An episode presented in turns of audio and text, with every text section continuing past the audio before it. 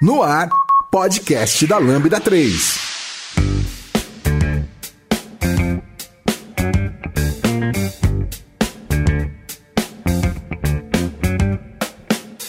Oi, eu sou o Robson e esse é o podcast da Lambda 3. E hoje vamos falar sobre café. Aqui comigo estão Caio, Rafael, Talita, Letícia.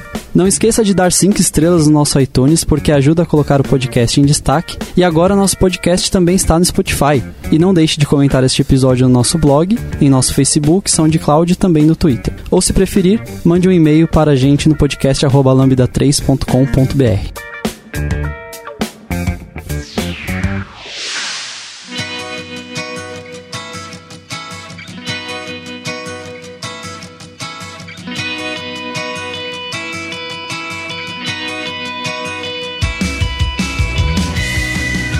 Bom, então cada um tem seu motivo, né? Que gostou de café. Eu vou começar. Eu sou desenvolvedor, né? Quem é desenvolvedor sabe, é meio anda junto, né? Café e desenvolvimento. Aos poucos eu fui gostando cada vez mais de café e entrando mais nesse mundo, né? Experimentando, é, mexendo com aparelhos diferentes para fazer café, né? A V60 e tal. E aos poucos é, você vai entrando, né? Brincando com cafés diferentes e tal. Bom, eu também acho que desde pequeno, minha mãe, meu pai, eles tomavam café e dando aquela bicadinha desde novinho. É super errado fazer isso, na verdade, mas. E aí, acho que foi, foi pegando, e acho que depois a gente foi bebendo mais, mais. A gente conheceu a Raposeiras, que é a, a barista, acho que é uma das mais famosas do Brasil. Foi uma, sei lá, foi uma mudança no nosso hábito, assim, porque a gente descobriu que tudo que a gente sabia de café tava tudo errado. Não, brincadeira, mas tipo, era muito diferente do que a gente estava acostumado. E aí a gente começou a se interessar mais, e quando eu digo a gente, eu e a Thalita que tá aqui também. E, e acho que foi isso aí, começamos a estudar mais sobre café, tentar ver algumas variações e tipos de métodos diferentes, e, e aí vai ladeira abaixo. Caminho sem volta. É. Bom, eu, na verdade, não era uma super fã de café. Tomava café de casa, sim, mas não, não tinha uma ligação tão forte. Mas por um, sei lá, né, destino, coisas da vida, acabei me interessando em estudar mais fui fazer o curso de barista lá no Coffee Lab com a Raposeiras e foi a partir daí que o meu mundo com café mudou e, enfim, não consigo mais ficar sem café. Acho que. Ficou chato. Fico, fiquei chata do café também. E é uma delícia, assim, você conhecer métodos novos, explorar cafeterias diferentes, perceber o cuidado das pessoas com, com o café e com esse universo, que eu acho que, enfim, tem tudo a ver com essa nova onda do café. É isso. Acho que minha história também é um pouquinho parecida com a sua, Thalita. Eu também nunca fui uma apreciadora nata de café desde pequena. Eu, na verdade, eu tive uma cafeteria, não gourmet, uma cafeteria dentro de faculdade. É, e aí eu comecei a me interessar por conta disso. Lá a gente moía o grão na hora, e aí algumas pessoas começavam a me perguntar, porque tem muita gente que gosta de café. Eu falei, poxa, preciso me inteirar mais desse assunto. E aí foi aí que eu fui fazer também um curso de barista, fiz no Senac, já faz muito tempo, é, mas deu para conhecer, entender esse universo do café. Inclusive no curso eu tive a oportunidade de ir na, numa das fazendas é, de plantação de café, e nossa, ver o amor, o cuidado que, os, que, né, que, que as pessoas que estão ali, que cuidam, é muito lindo, assim, é muito incrível. Então, meu contato foi. E aí, a partir disso, eu comecei a também a ser um pouco mais seleta para tomar café. E depois, acho que da vez a gente entra até na pauta, né? Vou cortar aqui agora. a questão é tomar com açúcar ou não. que eu acho que aprendi a tomar café no curso de barista. É. Então, ou seja, já aprendi de cara sem açúcar. a minha história com café acho que é parecida com a do Rafa. Também aprendi a tomar café com meu pai, minha mãe ali desde pequeno. E café para mim sempre teve muito relacionado com sensação de conforto e, e de paz. Então acho que minha maior relação com café é essa, é mais de um, um bem-estar, de, de recordações, assim, de memórias e é um conforto, digamos assim. E aí, com o passar do tempo, não tem jeito, né? A gente vai apreciando, vai querendo descobrir outros gostos do café, outras formas de fazer, etc e tal. E aí, a gente vai conhecendo novas experiências de tomar café. E aí, falando dessa nova onda do café, né? A gente sabe que tem se popularizado bastante aí agora alguns cafés diferentes, né? Alguns cafés que prometem outras experiências. E existem algumas espécies diferentes de cafés também. Eu queria que vocês falassem falassem um pouquinho pra gente sobre isso, como que são esses cafés especiais? Então, eu, eu acho que tem uma trilha, assim, né, de quem é amante de café, né? Começa sempre com o café tradicional, né, que a gente pega em casa, normalmente compra no supermercado, já moído e tal. E aos poucos a gente vai aumentando o vício, né? É, hoje em dia a gente tem alguns cafés, tipo Starbucks, que tentaram popularizar, né? Trouxeram o grão 100% arábica para todo mundo. Aos poucos a gente vai aumentando o nível, né? Daí tem as Nespressos também, né? É bem bacana. É, eu, eu, assim, o que eu entendo um pouco da nova onda é, vem da, da dessa. Uh, justamente o que a Letícia falou, e que é basicamente do cuidado, né? Então eles tentam trazer pro, pro consumo ali, é, quem foi que fez, qual é o produtor, o, o, nome da fazenda e qual o tipo do grão, qual variação, a altitude. Para quem está experimentando café, tem todos esses dados, né, dentro e por até mesmo para traçar preferências, né? Tipo... É, eu acho que assim é um é igual o Caio tinha falado, é uma história, né? A gente na verdade é muito curioso a gente não se contenta com a informação de uma maneira só. Então, essa primeira onda do café, que foi, né, como tudo começou, veio para atender essa necessidade de algo que te mantenha mais focado, que te deixe mais concentrado. E foi aí que teve esse boom do consumo de café, mais voltado para esse foco, né? Depois veio o Starbucks, como vocês comentaram, que tentou trazer cafés diferentes, né, novos grãos. É, e foi aí que o público foi começando a ficar um pouco mais chato, né? Que percebeu que, poxa, não é só um tipo de café que funciona, tem mais de um tipo, né? Inclusive, um parênteses, eles popularizaram o termo barista e tiraram aquele barista de bar e mais barista pro café, né? Acho que é. veio do Starbucks isso. Também. E agora nessa nova onda é pensar no consumo do café, não só pelo café, mas voltar, como a Letícia falou, no, na atenção na fazenda, no trabalho dessas pessoas, de fazer uma, produ uma produção mais sustentável, né? Também de saber selecionar grãos que sejam bons, que sejam de qualidade e que respeitem toda essa cadeia, né? Ainda mais porque quando você tem tipo uma referência, tipo uma fazenda, né? Você sabe de onde veio, você sabe que é o grão ali, que é exatamente você tá tomando é realmente café, né? E não tipo é, moagens com galhos e tal, como tem muito supermercado Exato, e tal, né? sim. né? Acho que até esse selo que tem alguns dos, dos cafés de mercado, esse selo ABIC, ele veio para isso, né? Para tentar pelo menos garantir que você tá tomando café e não café com milho e com qualquer outra coisa junto, que muda muito no sensorial do café quando você vai vai provar, né? E que é o que a gente tá acostumado, na verdade, por isso que tem gente que estranha o café especial, né? Porque é um café, enfim, muito característico por conta da torra, para tentar mascarar realmente esses defeitos, esses excessos que tem, né? De coisas que não são grão, grão de café apenas, né? É, eu acho que só voltando na, do Starbucks, eu acho que foi bem bacana a vinda do Starbucks para cá, porque eu acho que Uh, não digo popularizou, mas deu acesso a muitas pessoas que não tinham ideia, né? Só tinham ideia do café, aquele uh, comprado em mercado já moído, aquele feito em casa e de repente puderam ter uma outra vivência, experimentar outra coisa com café, entender melhor o que, que é um café, né?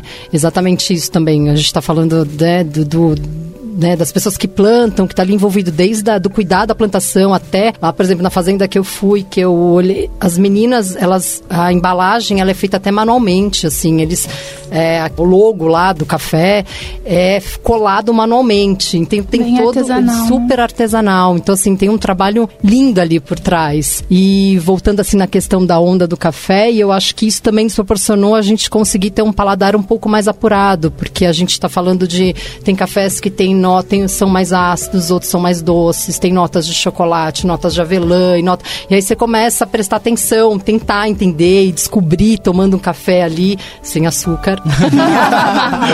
Com açúcar calma. a gente não consegue descobrir nada. Mas o açúcar mascara tudo. Verdade. Adoça, mas mascara tudo, é. né?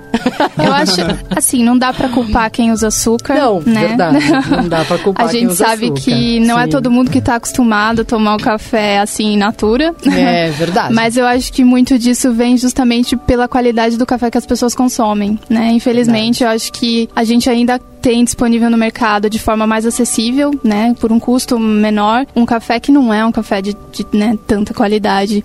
Então, para tentar compensar isso, eles acabam torrando o café além da conta. E aí o que a gente tem na xícara é um café extremamente amargo, que a gente tem que compensar com açúcar. Não dá. Tirando o Rafael, que consegue tomar café do mercado sem açúcar, eu não conheço ninguém que faça isso.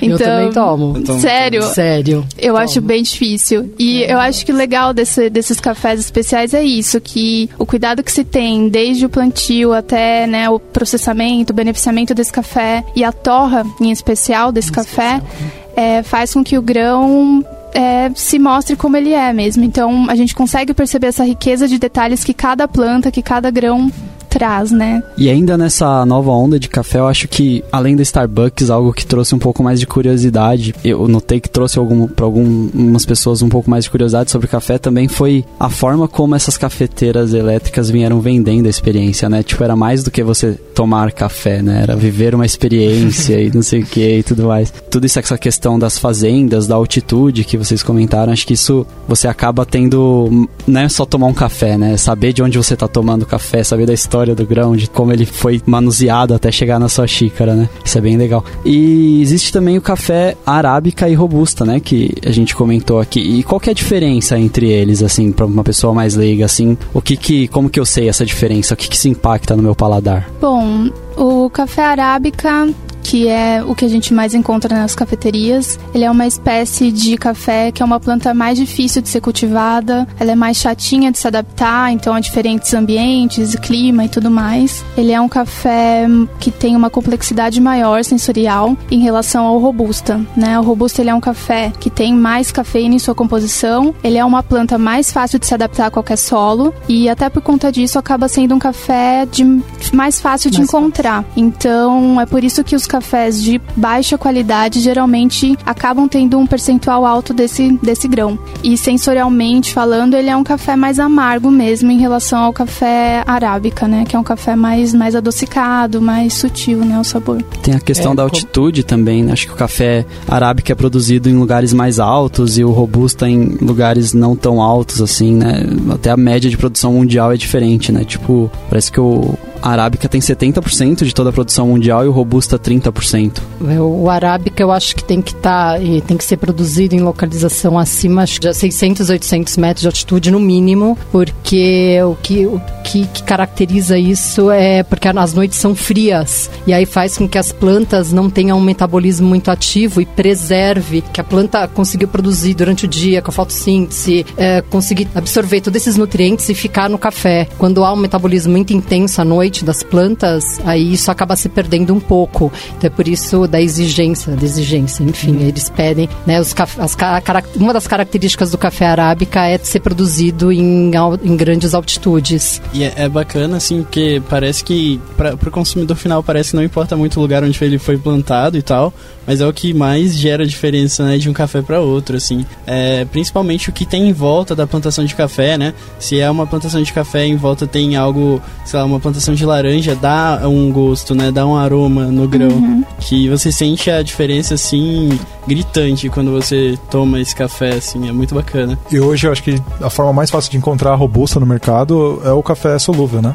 O, o café solúvel hoje ele tem muito mais na, na composição dele robusta, acho que por isso que ele é até meio um pouco mais amargo. E esses de mercado torrado, eles são uma, uma, uma mistura entre os dois, ou até mesmo, não sei se tem 100% robusta, né? Não, não, sei se é. Mas tem uma cafeteria em São Paulo que eu esqueci o nome agora, que tem um, um grão que eles, eles vendem 100% robusta. Qual que é o nome da, da cafeteria? Ah, depois a gente, a gente pesquisa. Bota na é, descrição. Mas é, tem, um, tem uma cafeteria que ela vende um pacotinho e, e faz um método, qualquer método que você escolher com 100% robusta. Eu provei, assim, é mais amargo, mas também não é nada muito diferente do, do arábica, assim, mas é, essa questão, como a Letícia disse, de, de, de sabores e de, de, da diferença de sabores é bem gritante. Você pode ver que é, é bem mais é, diferente, né? Ele é bem mais é, amargo, bem mais puxado para aquilo que a gente está acostumado e, e, já o arábica não, né? Ele já tem essa tendência de ser um pouco mais ácido, um, um pouco mais é, frutado. Acho que é isso. É, não dá também, acho que pra gente demonizar o coitado do Robusta.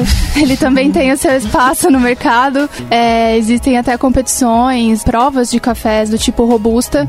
Então, o que, a diferença é que o café arábica ele passa por um julgamento diferente. Você tem que encontrar um doçor naquele café, uma acidez, um corpo diferente do que a gente encontraria no Robusta. O café arábica não, não tem como qualidade você encontrar o amargor. Isso não é considerado qualidade. No café Robusta, existem formas de se avaliar esse amargor que seja um amargor positivo. Então, também, né, quem toma um café que tem robusta, se for um café bem cuidado, um café que passou por um processo de torra adequado, ele também tem o seu valor, né? Não é um café tão caro e tão específico quanto o arábica, mas também tem o seu valor. É, puxando esse ainda na, na, nova onda, eu acho que muito que você disse e a Letícia também sobre a torra, né? A torra ela muda muito muda. nessa nova onda, né? Ela a questão de, de você saber trabalhar a torra de uma forma que você consiga preservar o sabor do grão e, e não deixar aquele, aquele gosto mais tradicional do café que a gente está hoje, que é um super amargo, um super, né, aquele amargo que te acorda. Eu já vi muita gente falando: "Ah, eu quero aquele café é forte que vai me acordar". E na verdade, você está tomando algo que é muito mais torrado e você não tá sentindo gosto, não, não vai mudar a cafeína que tá ali dentro, mas é o que tá tradicionalmente, acho que incutido na, na cabeça das pessoas. Então acho que nessa nova onda, acho que é legal falar, né, que a torra, o trabalho da torra é muito importante também, além de todo esse trabalho de trazer a, a origem do café, tem também como você trabalhar a torra de uma forma que você consegue trazer o gosto, né, diferenciado de cada grão. Mas, mas o que, que a torra influencia? Tipo, qual é a diferença de um café de um grão mais torrado para um café com um grão menos torrado? Qual que é, que, que ela influencia no sabor do café? É que assim, a torra, ela, ela tem um papel importante no desenvolvimento dos açúcares do grão, né? Então, quanto mais você torra o café, menos açúcares você, você mantém dentro do grão. Esse açúcar, ele extravasa do grão. Então, quando você vai moer, vai preparar o seu café, a qualidade vai ser um café é, mais amargo, menos doce, né? Agora, quando você tem uma torra média, uma torra mais clara, ela tende a manter o café com mais acidez, um café mais doce, né? Justamente por isso. Você desenvolve desenvolve ácidos e açúcares dentro do grão que não saem do grão. Ele permanece ali e dá essa característica pro, pro café. É como uma carne selada que não sai o... Isso. Exatamente isso. E ainda no que o Rafa falou, né? A questão da pessoa fala, tomar um café bem amargo para me acordar, e aí que é aquele bem forte, bem amargo. E não necessariamente é esse café que tem mais cafeína, né? Que vai te dar um gás maior, né? É, a cafeína, ela, ela se dilui na água, né? Então, quanto mais fraco, acho que mais cafeína tem, né? É, às vezes as pessoas associam o café expresso como um café que é aquele que acorda, né? Porque ele é um café muito intenso. O que acontece é que o café, quando ele é submetido na à pressão da máquina de expresso, ele ressalta mais todas as qualidades do grão. Então, se ele já é um grão que foi mais torrado e ele é um grão mais amargo, na bebida ele vai aparecer dessa forma. Mas isso não significa que ele tem mais cafeína, que ele vai te manter mais acordado. Justamente porque o tempo de extração dele é muito curto, então ele fica pouco tempo em contato com a água. Já o café coado é o contrário, né? Então tem cafés que você chega a ficar um, dois minutos com o café ali processando, digamos assim, né? Até que você filtre. Então a quantidade de cafeína ali é bem maior. Então se você quer realmente varar a noite acordado, faça um coado, faça algum método desse tipo. É, acho, que, acho que só puxando também mais um gancho da, da, parte da torra, tem algumas formas de identificar, né? Se a torra tá dentro do. de não estar muito queimado ou fora. Acho que se você tem acesso a ver o grão logo que ele foi torrado dentro de um, de um, de, de um, um pacote, alguma coisa, você vai ver que ele tá soltando óleo. Isso é um sinal de que ele já ele tá sobre extraído, né? Acho que esse é o termo. Super. Super extraído. Super é, torrado. É, que ele tá eliminando já os óleos essenciais de dentro dele, então você vai ver que o, o, grão ele tá mais oleoso, tá mais brilhante. Se você não tem acesso a ele quando você tá fazendo a, o método, o que seja, normalmente no coado é mais fácil, você vai ver que ele solta umas bolinhas. Então isso significa que ele tá bom, ele tá ainda fresco e ele tá com a, com a torra ainda dentro de não tá super torrado. E tudo bem, se você ainda não tem nenhum, nenhum desses acessos, quando você vê um, um café de método desses, desses mais desses lugares que, que, que tendem essa nova onda do café, você vai ver que tem uma, uma leve é, camada de óleo em cima do café. Então, se você olhar ele contra a luz, você vai ver aquela camada meio translúcida, meio, meio coloridinha, que são os óleos do café que estão ali é, presentes. Então, também isso é um, um sinal de que a torra tá, tá ok, tá legal.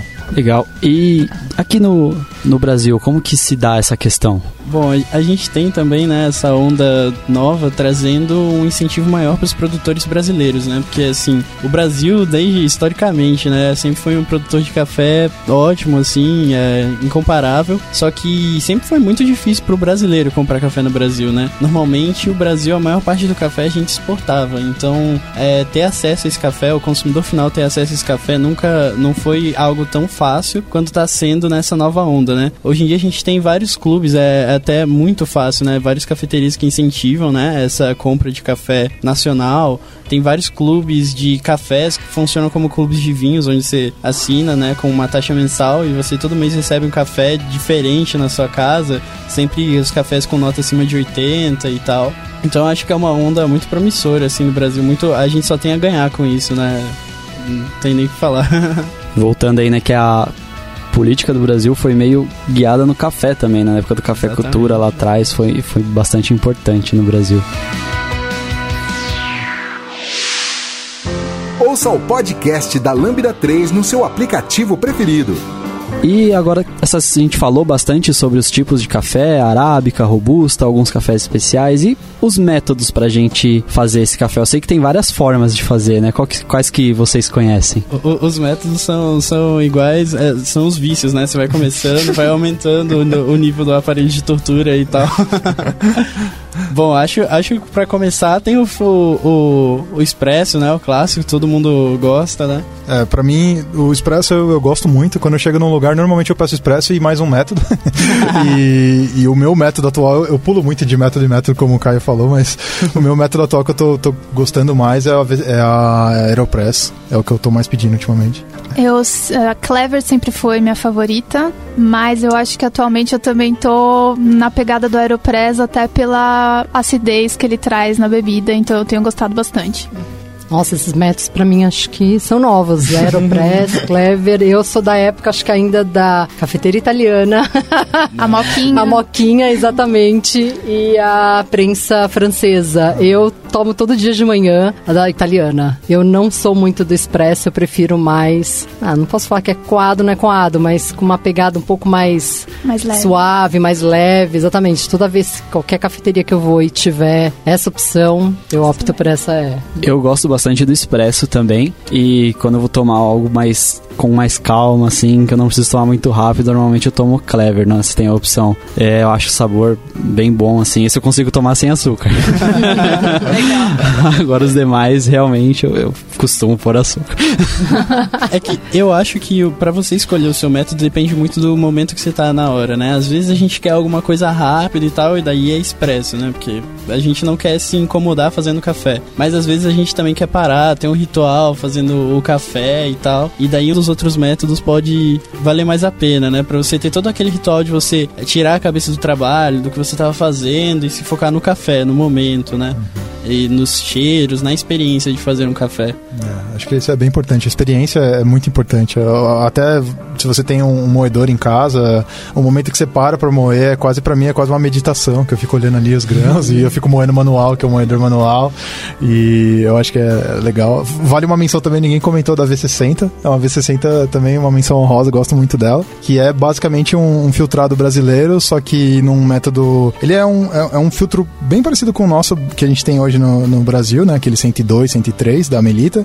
Só que ele é espiralado e ele é, ele é, o filtro de papel é cônico, fazendo com que a passagem da água é bem mais rápida, né? Então dá uma suavidade maior no, no, no método. Mas vai filtro de papel também isso, nesse? É, só que ele é diferente, né? O nosso filtro ele tem aquele, aquele formato trapezial, tá, né? Isso. E o V60 ele é um, ele é um cone um mesmo. Cone. E, hum. e o a próprio filtro, né? O próprio a cerâmica ou o plástico que você põe o papel em cima, ele tem um movimento de espiral, de espiral que é para realmente para puxar a água mais rápido para baixo e, e, e, o buraco. Isso o faz É, o buraco né? embaixo ele é bem maior também. Ele, ele, é, ele, ele, é tipo quase quatro vezes maior do que o buraco. Porque até onde eu sei, assim, o papel ele acaba retendo um pouco dos nutrientes do, do, do café, né? Uhum. E aí acho que talvez esse método faça com que retenha menos, então, porque escorre talvez mais rápido e aí você consegue preservar um pouco mais os nutrientes do café. Interessante, vou experimentar esse. Ah, esse é. nós vamos experimentar hoje? É. é. acho que a grande pegada da V60 é, em relação ao Melita é isso que os meninos comentaram dele ter um furinho maior embaixo. Então o café, ele, ele é extraído de uma maneira mais rápida, ele fica menos tempo em contato com a água, então a chance desse café se tornar amargo é menor. Uhum. Quando a gente faz no Melita, que tem um furinho bem pequenininho, o café fica muito tempo ali dentro em contato com a água, acaba super extraindo esse café e ele acaba tendo um sabor um pouco mais amargo. Então ele vai gotejando, né, na, na nossa cafeteira, né, na xícara. Então isso deixa o café com um sabor um pouco mais intenso também, né? É, também tem essa. Você tinha comentado aquela, aquela coisa de o papel, né, reter alguns dos óleos essenciais do café. Tem uma prática que eu vi que muita gente faz é molhar, né, o café, escaldar o filtro com água quente já para até tirar o gosto do papel e o papel reter menos, né, dos óleos do café. Isso, Isso é válido até para V60 ou pro cafezinho de melita, né, o tradicional filtradinho da vovó, né? dá, dá uma diferença boa, assim. Eu, hoje eu faço. É engraçado que toda vez que eu faço perto da minha mãe, minha mãe fica me olhando com uma cara de tipo, por que, que você tá passando água quente no, no papel? mas é, mas é, é uma, dá uma diferença boa, assim, principalmente para grãos mais. É, que tem um, uma suavidade no sabor, então você consegue eliminar esse, esse gosto do papel. É engraçado que a minha esposa ela gosta de café, mas ela não toma café durante a semana. Ela só toma o café feito, filtrado ali e tal, no, ou no, no filtro de pano ou no filtro de papel, é o melita, né? Uhum. Ela não, não gosta de expresso, ela acha muito forte. Uhum. Vai muito do paladar da pessoa, né? Então, tipo, realmente, na hora que eu vou fazer no final de semana, vai toda aquela experiência. Você põe o café, pega o pó, põe no coador, vai passando devagarinho, não sei o que e tal. É, é vai muito do momento, né? Durante a semana a gente vai no mais rápido ali. e aí no fim de semana você para, faz direitinho. Até isso vem muito da forma que a minha mãe fazia, né? Então, tipo, tudo tem muita relação para mim. Vamos falar um pouquinho dos métodos de café, como é que eles são feitos. A gente está falando aqui um monte de nomenclaturas, assim. e aí, pro pessoal um pouquinho entender melhor como é que é cada um. Eu é. até nem conheço. Cleaver Aeropress, que curiosa.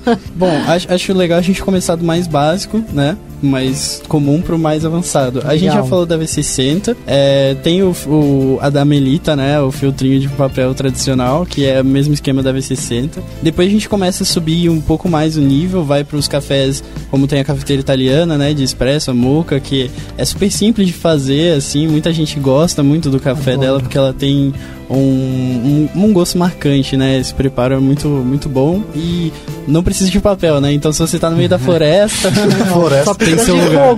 Tem seu lugar, tem seu lugar. Eu acho até que depois do expresso, talvez a moca seja o, o tem o sensorial mais próximo do próprio expresso, né? Ela não é tão intensa quanto o expresso, mas ela tem um café mais encorpado, tem. que é bem diferente da V60, por exemplo, que já é um café mais aguado, digamos assim, né? Então acho que tem essa, essa diferença. Sim, é bem mais encorpado. Acho que fica entre o Entre expresso, o expresso é. isso, é. e o coado. É, e o coado tradicional, uhum. talvez. Eu acho que aí, puxando o gancho de coado, o que é mais próximo desses métodos que a gente comentou da V60 e do coado da vovó, né, o coadinho comerita, é o a Clever, que é um método que ela é muito parecida, o, a forma visual até, de, de, de, um filtrado tradicional brasileiro, só que o, o método, né, aquele filtro, quando eu falo método, entenda o plástico, né, aquele onde a gente põe o filtro de papel, ele tem uma válvula embaixo, enquanto você não colocar o plástico em cima de um recipiente como um copo, ele não vai deixar a água passar. Então a, o tempo de infusão você que controla. Então ele é como se fosse um melita, onde você põe a água, põe o grão e deixa lá o tempo que você quer. E aí depois quando você decidir que a, a infusão está pronta, você põe ele em cima do recipiente, essa válvula aciona e começa a fazer a passagem da água para dentro do copo ou, ou da, da, onde você quer colocar. É parecido com a cafeteira elétrica, que é. tem essa válvulazinha. Isso, mas a, a água já fica em contato com o grão. Ela fica em infusão a água e o grão junto no papel só esperando a hora que você coloca em cima do. Ah, do, tipo um chá. É, é tipo um chá, né? É, é, é um mecanismo, uma válvulazinha bem mecânico mesmo, a é. coisa que você, quando apoia numa superfície, ela dispensa o, o, seu filtrado, né? Então você consegue brincar com o café, eu acho que é legal, porque você pode definir se você quer um café mais intenso, se você quer um café né, mais suave. Você, é só você aumentar o tempo que você deixa ali ele em infusão, que você vai ter um café totalmente diferente diferente, assim. É como se fosse o oposto da rádio, né? Exatamente. Tipo, ao invés de acelerar o fluxo, dar uma parada, reter mais cafeína e tal. Ó, a gente também, método caseiro, a gente tem muito é, popular aí a prensa francesa também, que é um Prensa método muito francesa. bacana. Pra quem já tá no nível de moer em casa, assim, é super recomendado, né? Ela tem um gosto também muito forte, muito marcante, é super simples de fazer, também dá pra fazer na floresta e tal. Exato. Quem, quem precisar, enfim, ir pra floresta, já só pegar as dicas pegando. aqui que o Caio sabe tudo de café na floresta. Café na floresta. Fazer um outro podcast. Né? Como fazer café na floresta. Acho que é legal falar que a única diferença da prensa francesa é que não dá pra usar aquele grão do mercado, né? O, o grão moído do mercado. Você precisa ter uma moagem específica pra ela porque ela tem um filtro que passa, né, mais o, o grão, né? Então precisa ser uma moagem um pouco mais, Mais grossa, grossa. Pra, pra você não, enfim, não beber café com, com resíduo. Pó. Eu sempre tive curiosidade, depois eu comecei a fazer café e tal, de que como era que as pessoas faziam pra ler a borra do café tal.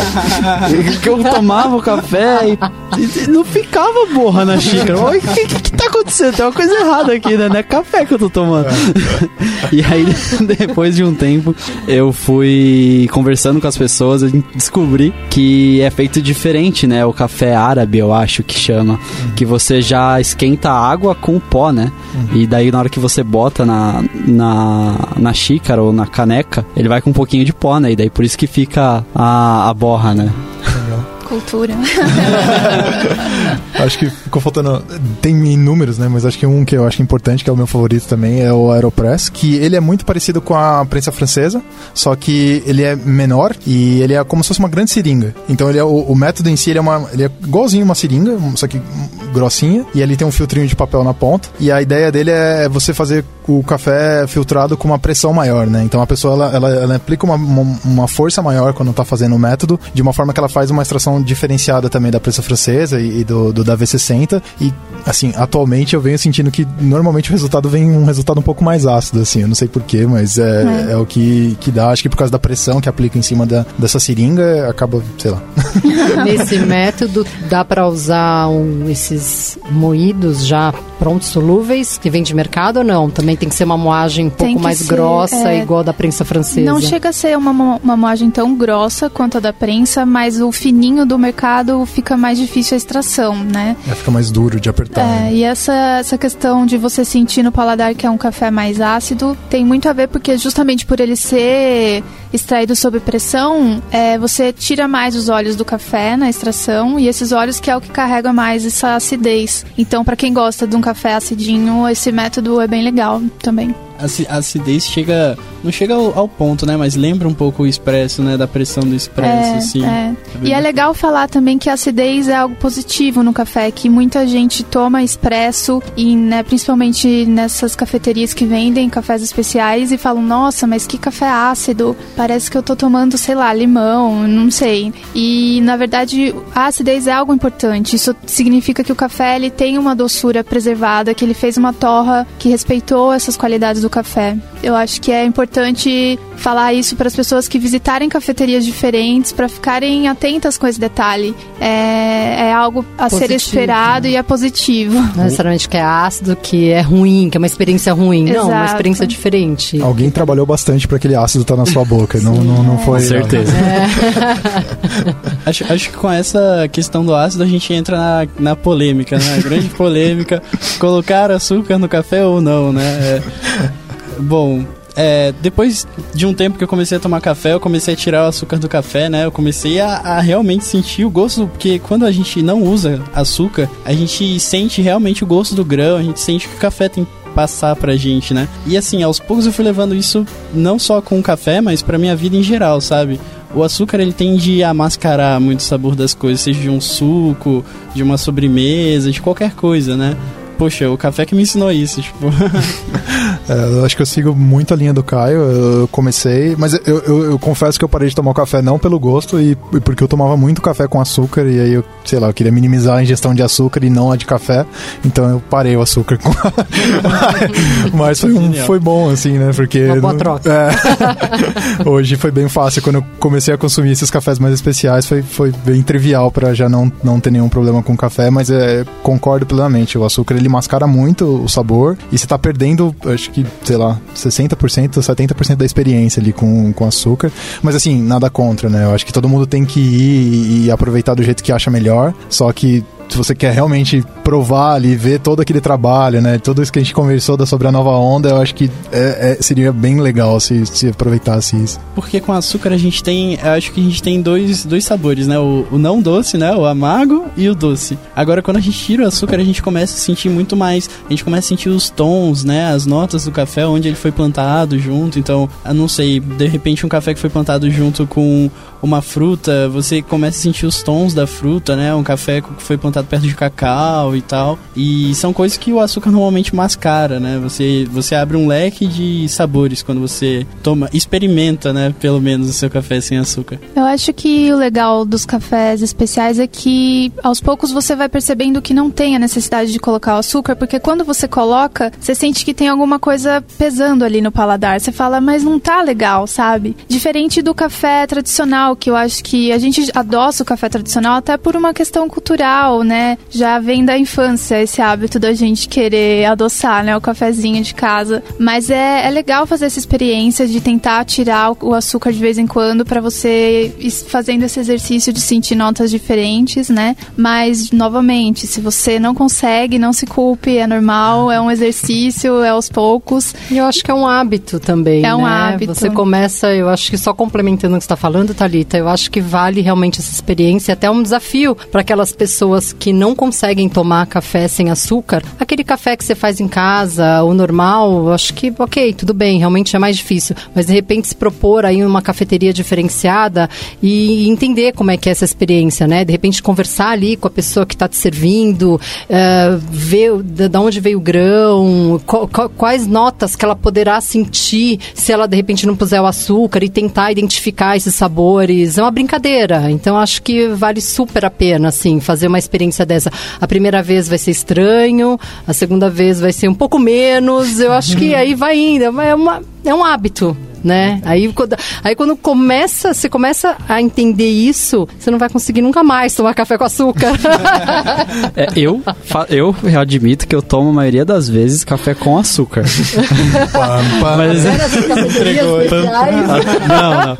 Porque normalmente em casa eu tomo café comercial, café que a gente compra lá, enfim. E mas quando eu vou em algum lugar que eu realmente quero tomar o café e tal, que eu quero saber o gosto do café, daí eu tomo sem açúcar açúcar, né? Tem excelentes lugares, a gente vai falar em breve, para você tomar esse café e, sentir a diferença de onde foi plantado, a diferença do grão e tudo mais. Mas normalmente, assim, eu, eu admito, eu ponho açúcar eu, do expresso ali, no que eu faço na cafeteira, em casa, e eu ponho. Tudo bem, tá tudo bem, é isso aí.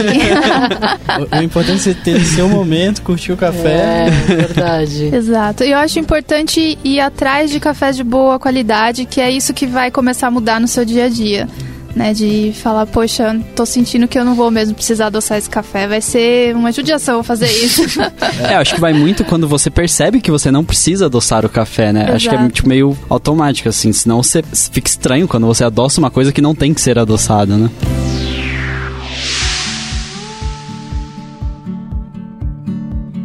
Escreva pra gente podcast arroba lambda3.com.br e aí a gente falou bastante ainda agora sobre café com açúcar, café sem açúcar, e falamos de cafés diferentes e lugares que a gente consegue tomar o café sem açúcar. Quais sugestões de lugares a gente tem aqui em São Paulo ou em outros lugares, bons locais que valorizam a experiência do café, que tem um café mais selecionado, por assim dizer, aonde que vocês costumam ir assim? Patrocina nós aí, galera, que a gente vai falar um monte agora. Ai, bom, eu vou deixar a minha primeira dica, não sei se as pessoas aqui já conhecem, que foi onde eu fui estudar mais sobre café e eu foi quando eu comecei a me encantar, que é o Coffee Lab, ele fica ali na Fradique Coutinho, aqui em São Paulo. É, ele é um café que é uma escola, na verdade, então a Isabela Raposeiras é uma, uma das maiores baristas que tem é, no Brasil. A grande pegada ali é você entender realmente essa questão, o que é um café tradicional e o que é um café especial, qual é a diferença e você se colocar à prova. Então, lá ela tem um negócio bem legal para quem está começando nesse universo dos cafés, que são os rituais de cafés. Então, você tem a oportunidade, por exemplo, de chegar lá e pedir um ritual que tem um café tradicional e um café especial. A, a única coisa que muda é isso, é o grão, porque o método que ela usa é o mesmo, ela utiliza a mesma água, na mesma temperatura.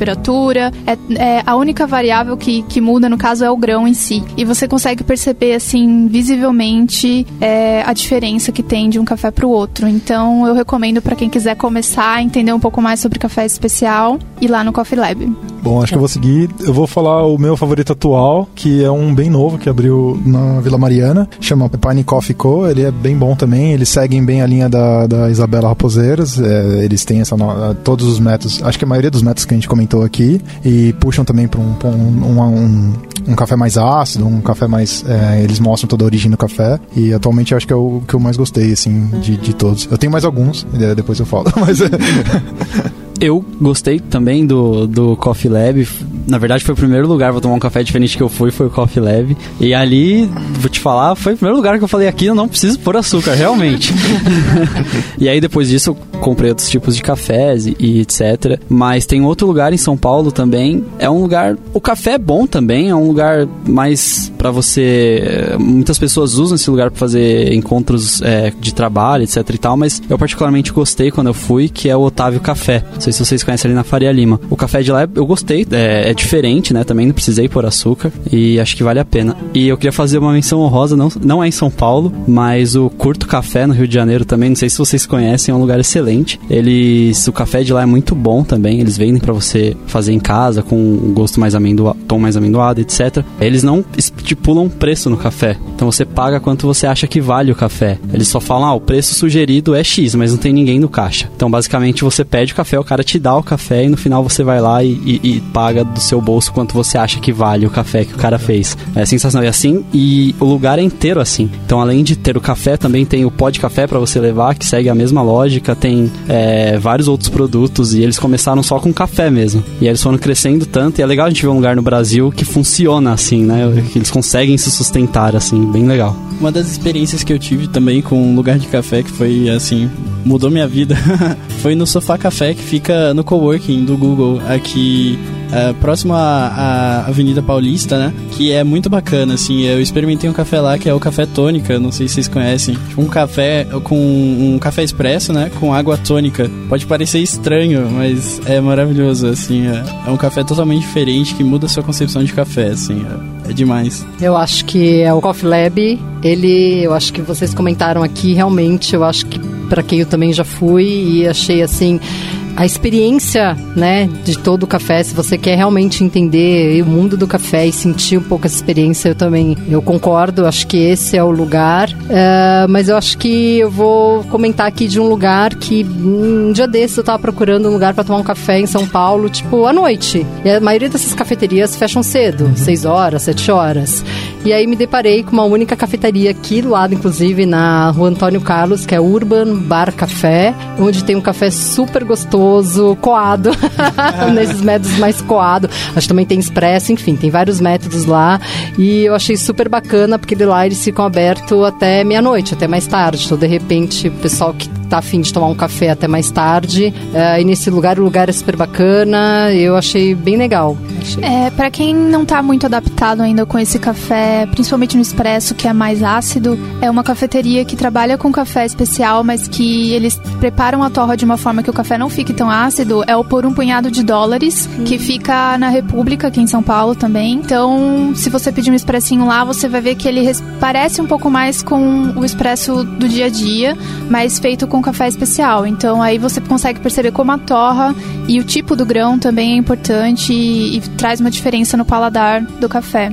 Acho que o, o Caio comentou do, do Tônica Expresso. Tem um que a gente tomou recentemente muito bom, que, que é num café chamado Perseus Café, que fica na Alameda Santos, atrás da Livraria Cultura ali. Também é, eles têm um método, a V60 deles é incrível e, e, e eles têm também essa, esse Expresso Tônica também, é muito bom, assim. É um bom e lá lugar. fica aberto até tarde, não até meia-noite, mas acho que por volta das 8 ou 9 da noite você ainda consegue tomar um cafezinho. E fora que a experiência, o lugar é muito bonito, a arquitetura, a decoração, é, eles tentaram puxar um, um lance mais antigo, anos 70, 80, assim, então é bem bonito por dentro. É isso que eu acho massa nas cafeterias, né? Muitas cafeterias, o, o ambiente é muito legal, né? Um ambiente diferente, né? Um ambiente mais aconchegante e tal. Acho muito legal isso. Posso puxar a sardinha pro ABC aqui, quem é de Santo André? É.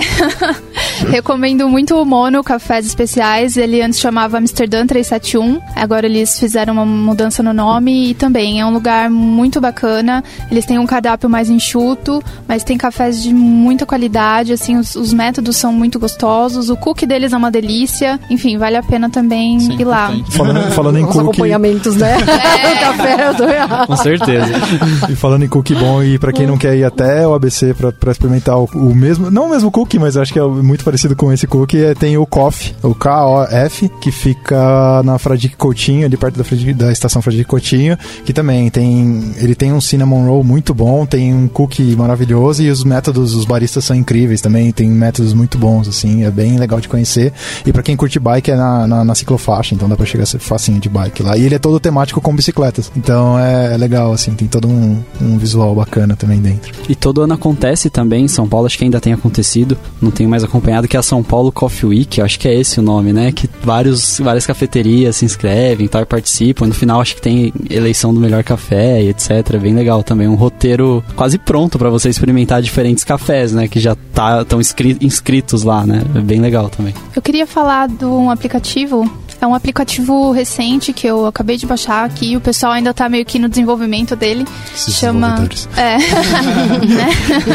Chama The Coffee Match. Eles têm lá. É um espaço para quem gosta de café, para produtores de café, quem quer aprender mais. Então, tem um espaço para você discutir, deixar pergunta, deixar sugestão de cafeteria. Tem gente que tá abrindo cafeteria e pede dicas lá. É, eles têm um, um cantinho onde você pode. Tem uns cupons de desconto em algumas cafeterias que são parceiras do aplicativo, também é legal. E tem várias dicas de cafeterias. Então, para quem quiser descobrir algum lugar perto né, de casa, eles, eles têm lá algumas opções de cafeterias bacanas. Eu, assim, a gente poderia falar várias cafeterias, mas assim, a maior parte é aqui em São Paulo, pelo menos que eu conheço, né? Então, enfim. Bom, pra quem, pra quem já tiver ido nas cafeterias e tal, né, já, já conheceu os métodos, quiser começar a brincar em casa, a gente também separou umas dicas aqui de uns clubes de assinatura onde vocês podem assinar o café e ter o café em casa, né? Alguns deles são o Unique Cafés, que é muito bom, é, é daqui de São Paulo também, se eu não me engano, muito bacana. É, o Coffee Enjoy também é sensacional, mas o que eu mais gosto é o Café Salomão, que assim, é, é, um, é um clube que é bem próximo do produtor, sabe? E todo mês eles mandam, é muito bonitinho, eles têm um carinho muito grande, eles mandam um cartãozinho falando da altitude do café, quem produziu o café, foto do produtor. E se você gostar do café e tiver interesse, eles até fazem essa ponte entre você e o produtor para conseguir mais desse café que você gostou, entendeu? Como é que é? Eles, é, você escolhe se vem grão, se vem já é, moído, vem pacotinho, vem é assim? É, exatamente. Você pode escolher se você quer em grão ou se você quer moído direitinho. E daí você pode escolher se você quer o café do mês, que é um café sortido de uma fazenda que eles acharem, mas sempre é um café de qualidade muito alta, né? Acima de 80 pontos. Ou você pode escolher o blend deles, que é um blend de todos os cafés que já passaram por eles, que eles juntaram e combinou muito bem e vende muito bem também. E daí você pode escolher, né? Se você é desenvolvedor e tem um consumo exagerado, se você quer 700 gramas, se você quer 250 gramas e tal. É bem bacana o clube. E Caio, mais ou menos quanto que é a média de preço desses planos? Assim, dependendo do o tradicional, se pegar o de é, acho que é 250 gramas, eu acho que dá uns 30 a 40 reais o, o café, eu acho que pode variar. Bacana. É bem bacana. E assim, é, tem aquelas, né? Esse é o preço com eles, mas se você quiser negociar com o produtor, às vezes até você consegue negociar um preço mais abaixo e tal. É bem bacana. Acho que vale. é, vou só aqui comentar aqui só um, um pontozinho. Acho que para as pessoas que de repente aderirem às assinaturas e receberem os pacotezinhos de café, eu não sei como é que são esses, esses pacotes. Vêm aquelas válvulas, aqueles, aquelas válvulas de que é para respirar o grão e até aqueles cafés um pouco mais especiais que a gente de repente encontra em mercado. É, acho que vale só a gente comentar aqui uma dica que normalmente o pessoal corta aquela válvula, né? E é muito importante estar preservando aquela, aquela válvula porque é lá que acho que não sei, vocês podem me ajudar. É lá que vai fazer o grão respirar, é lá que vai fazer com que o grão, enfim, é, dos, mantenha os aromas do grão, é isso, né? E aí as pessoas costumam cortar, então normalmente o, o ideal é sempre cortar de ponta cabeça para estar preservando aquela válvula até o fim do consumo ali do grão no pacote, né? E fechar direitinho, Exato. né? Fechar sem ar direitinho. E até aquela válvula ajuda a tirar também um pouco o ar quando você for fechar os pacotes dos grãos do café, né? E não guardar café na geladeira também, Meu porque Deus. café Boa. e umidade não tem Não nada a ver, combinam. não combinam. É, eu acho legal falar também, é, o Caio comentou disso dos pacotes, é importante você ter uma noção do quanto você consome para você não comprar café demais, né? Porque, óbvio, estamos aqui sendo super chatos, né? O recomendado é que você consuma esse café em até um mês. Então, um café que foi torrado hoje, você tem um mês para consumir ele, garantindo todas as qualidades daquele grão. A partir disso, não é que você vai ter que jogar o seu café fora, mas ele não vai ter mais a mesma qualidade, né, de quando você abriu a embalagem. Então, é importante você controlar isso. Queria sugerir também aqui um plano de assinatura de café que é o Pura Cafeína também. Bom, pessoal, acho que a gente conseguiu conversar bastante sobre café, falar de algumas polêmicas, alguns lugares para tomar café, alguns métodos, né? Acho que é isso. A gente vai ficando por aqui. Espero que você tenha curtido esse episódio junto com a gente. Quem se identificar e tal, deixa nos comentários também que café que vocês tomam, que, que os Quais são lugares as- vocês frequentam, né? Isso, Bem as bacana. dicas Pra gente de aprender lugar, também, é. né? A gente vive na nossa bolinha aqui em São Paulo, mas a gente também tem vontade de conhecer os cafeteiros pelo país. Por favor, mandem dicas de cafés aí pelo Brasil todo, pra, até pra gente ter mais motivações pra viajar. Boa. Valeu, gente. Valeu. Falou! Vamos tomar café agora, gente? Vamos tomar? Bora? Bora?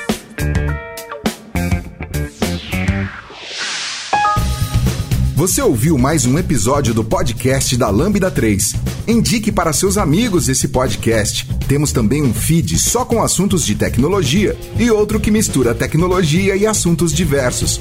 Toda sexta-feira, sempre com o pessoal animado da Lambda 3. Se você tem um podcast e quer gravar num estúdio legal, nosso espaço está aberto para você. É um estúdio isolado acusticamente, com uma mesa de gravação e microfones profissionais para até cinco pessoas. Tudo de graça. A ideia é estimular o podcast no Brasil. Pode ser sobre qualquer assunto. Fale com a gente pelo e-mail podcast@lambda3.com.br.